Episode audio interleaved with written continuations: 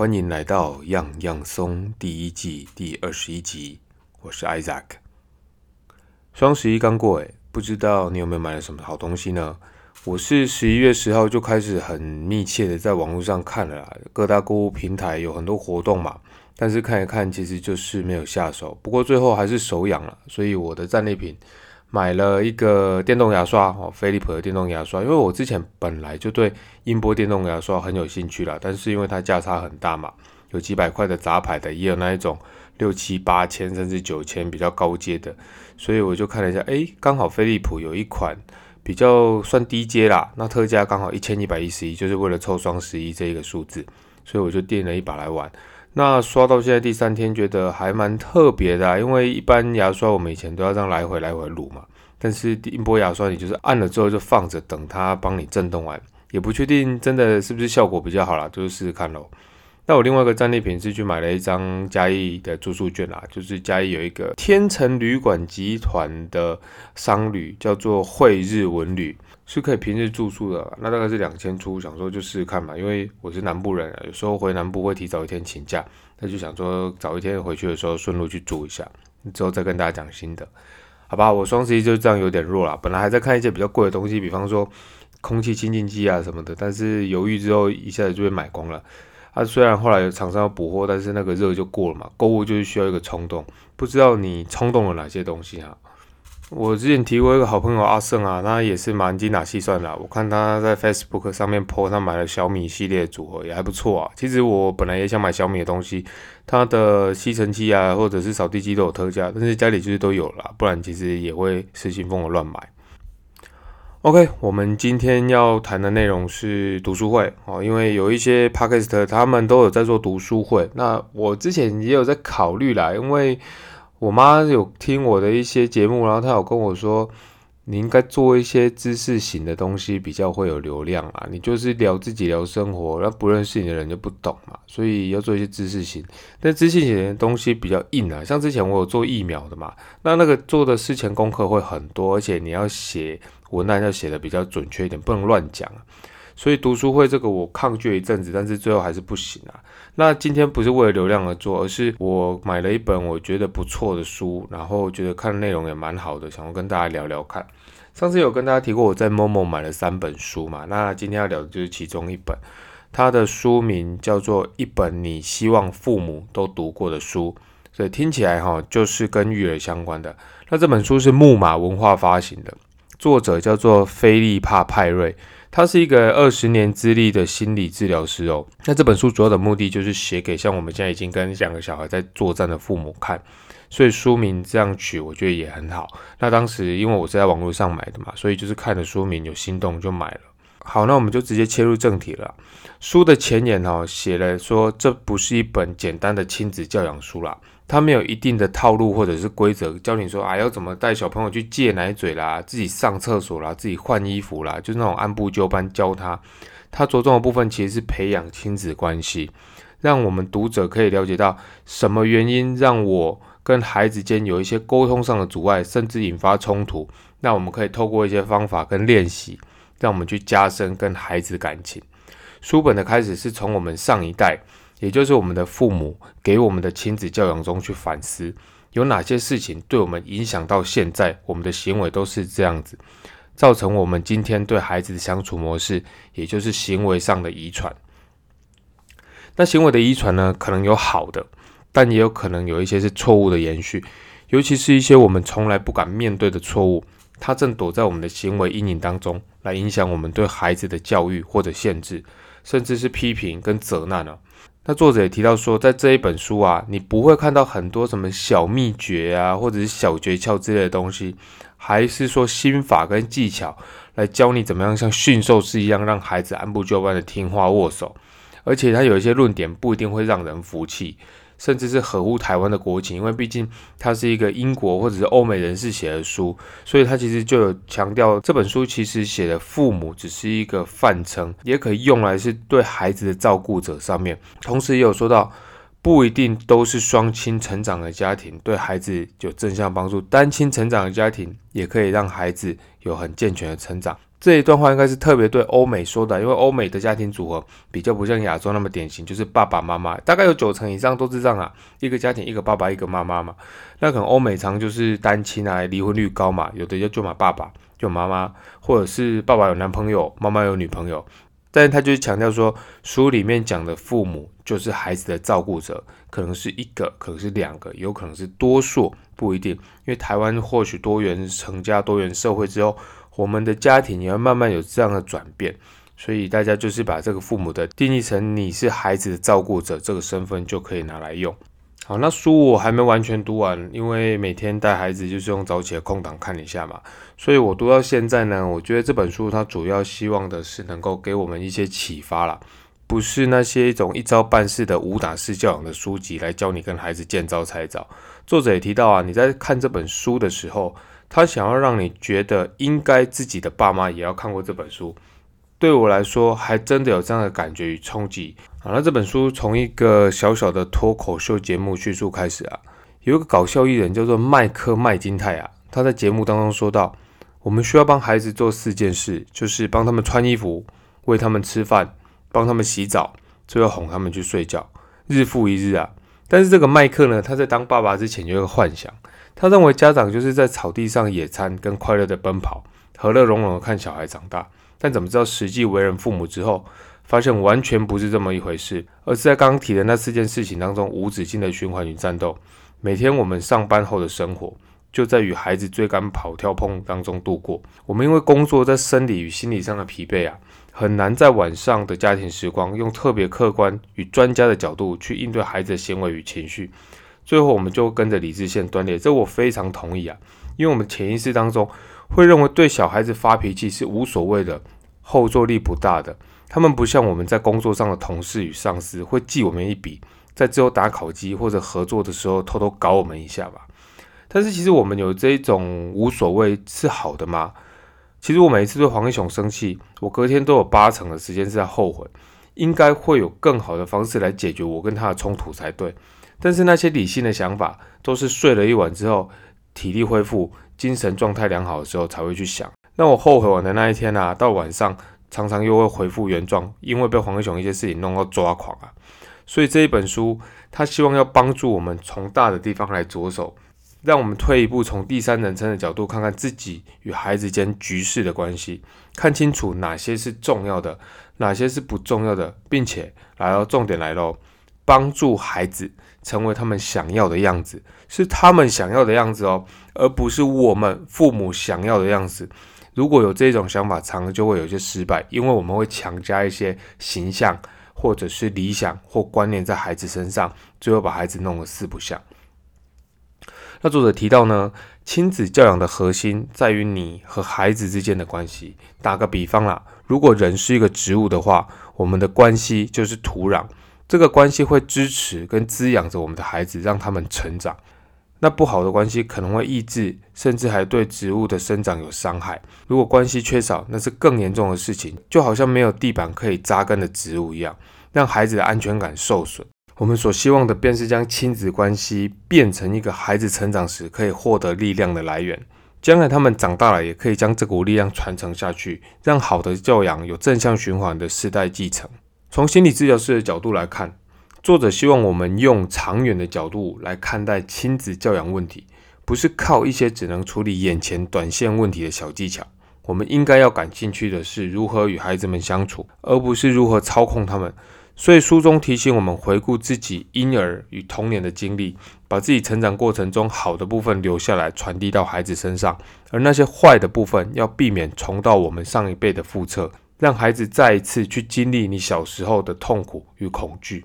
我读到这边的心得就是，当我们有好的亲子关系，孩子就会像一台有强效处理器的电脑一样，会懂得自我提醒、督促跟学习，进而缩短或减少那些我们必须平常对他们命令跟吼叫才能做的日常行为。随着孩子年纪长大，也会懂得让自己成为更好的自己。书中有一段话我蛮喜欢的啦，他说到。这本书是为了那些不仅爱孩子，也想要喜欢孩子的父母而写的，听起来有点拗口了。但我想要解读的是，爱孩子是天性，大部分的人看到可爱天真的孩子都会自发的喜爱他们，但是你能够成为一个喜欢与孩子朝夕好好相处的父母，那才是更重要的事情。否则，短时间与孩子游玩，不代表我们能够好好的陪伴他们成长。这本书一共分成六个部分啊，我会分三到四次讲完。今天先讲第一部分，首先先把六大段落先带过，分别是亲子教养的传承、孩子的环境、感受、奠定基础、心理健康的条件，以及最后一个部分行为，特别提到了所有行为都是沟通。好，我们从第一个部分开始，亲子教养的传承。这个单元全部谈的都是正在看书的你，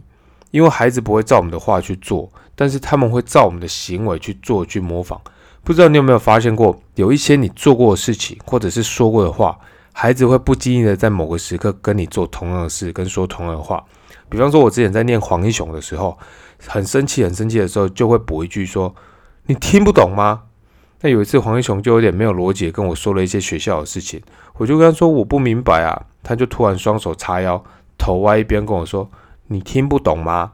我在他身上看到我不耐烦的影子，自己吓了一大跳。那之后我就不敢用那些太有情绪化的字眼来修理他了。回到书的内容啊，这个第一部分着重在我们的过去如何影响现在。在作者的带领之下，提到孩子挑起我们内心就有的感受时，导致我们面对孩子时，不小心就因为那些被挑起的情绪而产生过度的反应。用白话来说，就是我们心中的地雷被孩子踩到了。而且很多时候我们自己不知道，其实地雷被踩爆了。同时，作者也告诉我们应该如何小心那种错误与过度检视内在的危害，以自我批评者的角度造成伤害与破坏，然后去传给下一代。我们常听人家说啊，某某人小时候就是立志长大后不要像他的父母一样，绝对不要像他的父母一样。但是最后常常就是一模一样。比方说有一些家暴家庭的人，他之后也会在家暴在他的配偶身上。那有一些可能父母有酗酒的人，他长大之后遇到的问题，他也会去酗酒，甚至是婚姻的破裂再重演。作者就把这些事情定义为过往的经验的回马枪。我们必须正面的去面对啊，我们这些成长过程当中。被教养的方式与上一代留在我们身上的影响，然后好好的修正与和解那些痛苦跟不愉快，好像在拆地雷一样小心谨慎，否则这些过往的经验与行为模式就会在你想不到的时候，冷不防给你一记回马枪。他很庆幸的是啊，我们现在正在看这本书，一切都还来得及修正，我们可以重新塑造那些环节，可以改善孩子跟下一代的生活。没有必要去延续上一代对我们所做的事情，应该要做的是拆解与分析童年，回顾，然后发现自己痛苦，修正好自己，以免有一天孩子触发相同的情绪时，你又本能的反击、防御或逃避，会破坏孩子跟你的亲子关系。作者举了一个例子啊，提到有一个同样是资深心理治疗师的朋友叫做台一，他有一个七岁女儿叫做艾米丽。有一天在公园玩那个游戏攀爬架的时候，因为爬太高就卡住不敢下来。孩子就向台一求救，要他救他下来，但是台一就一直叫他自己下来。然后艾米丽就跟他说：“啊，我下不来，我很害怕。”这时候台一就突然俩拱，觉得他无理取闹，吼叫的对他说：“你马上给我下来！”后来艾米丽还是想办法自己弄下来了。那天就在这样的生气当中结束了。过了几周之后呢，台一跟艾米丽跑去动物园玩。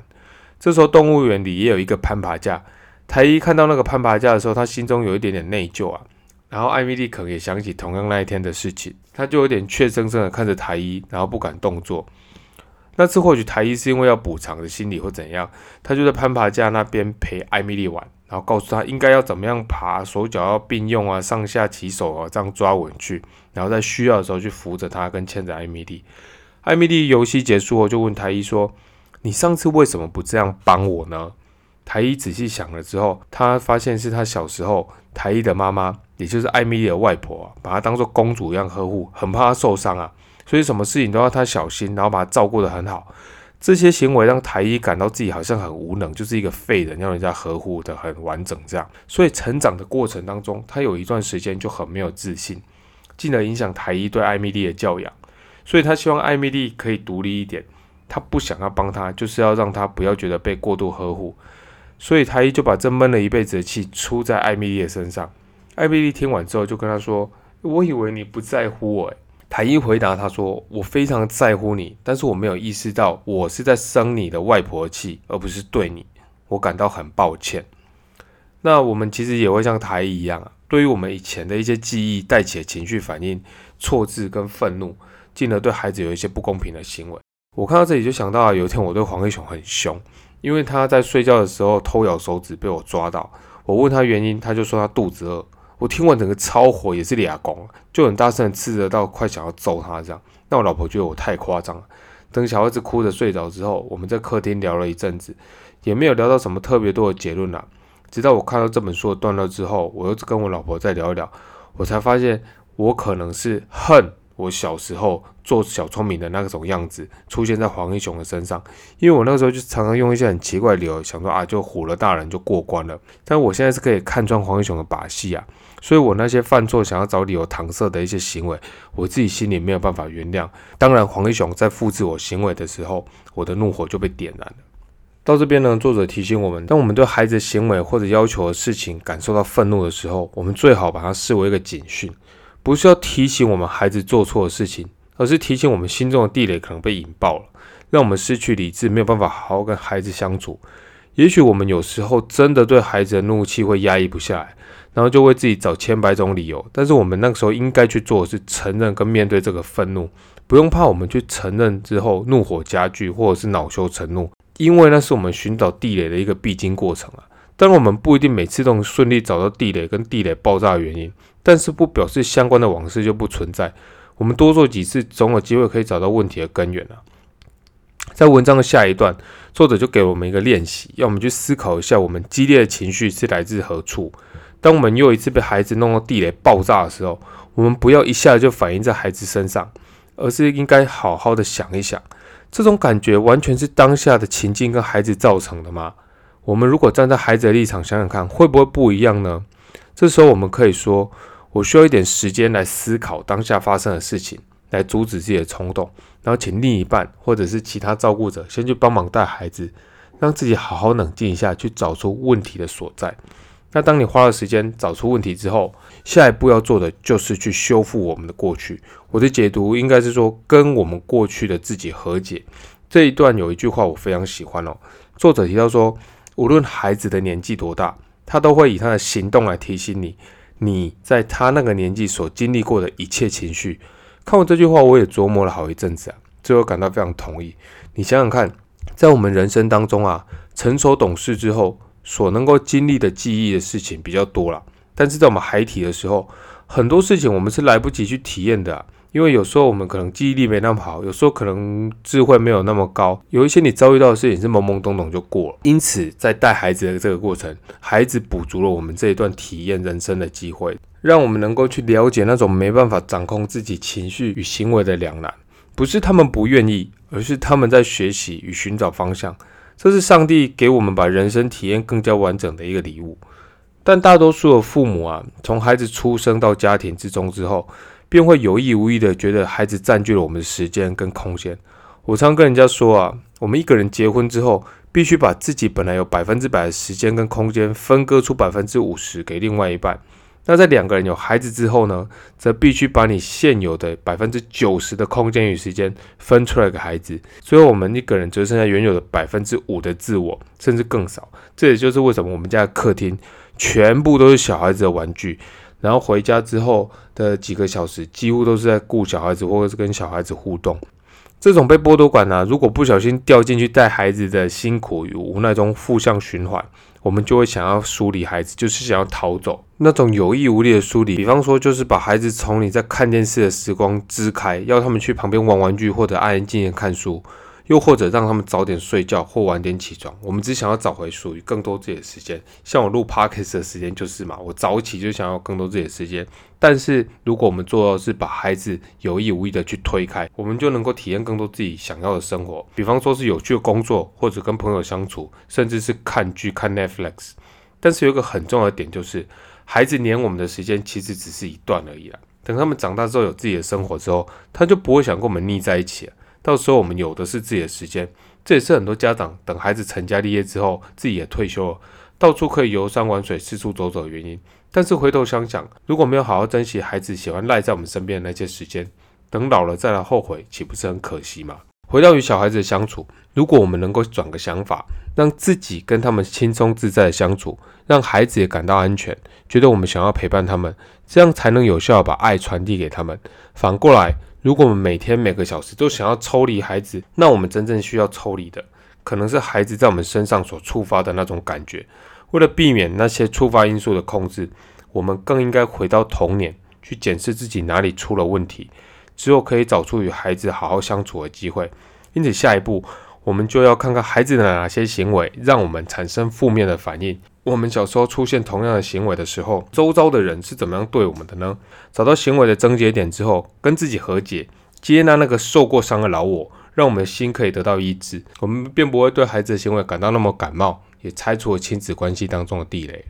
这一部分的最后呢，我想特别提一段，就是我们应该失去好父母跟坏父母的标签，因为我们会想要读这本书，表示我们就是尽可能想要成为最好的父母。那这样的一个压力会成为我们身上一个撕不掉的标签了，因为别人的眼光与评断对我们与孩子们的相处会有影响，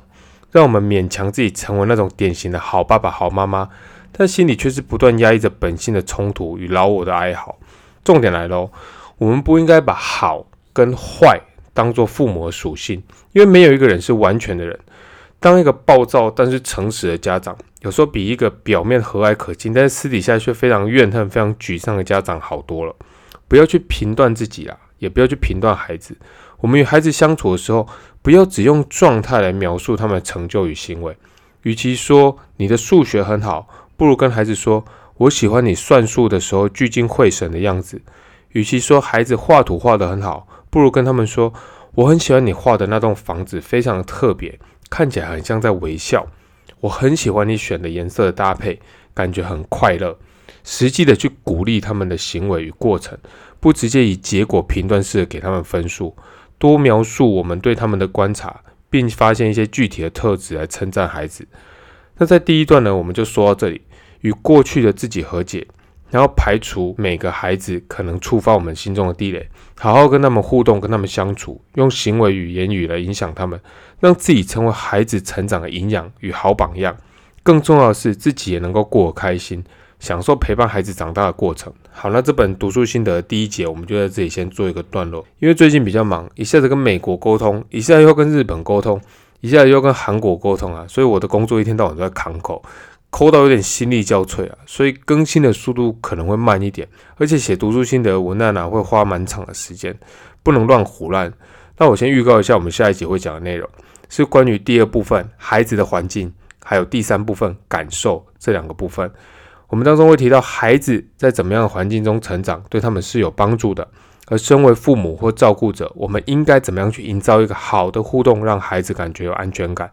然后第三部分是关于我们对于孩子的感受，要怎么样去互动与处理？因为人是感情的动物，能够感同身受，但又适当的恰到好处，而不是过分的放大或者比子女更加情绪化，对于孩子的人格养成才有正向的帮助。好了，希望这一集的内容给你有一些帮助，那我们下一集就在讨论喽，拜拜。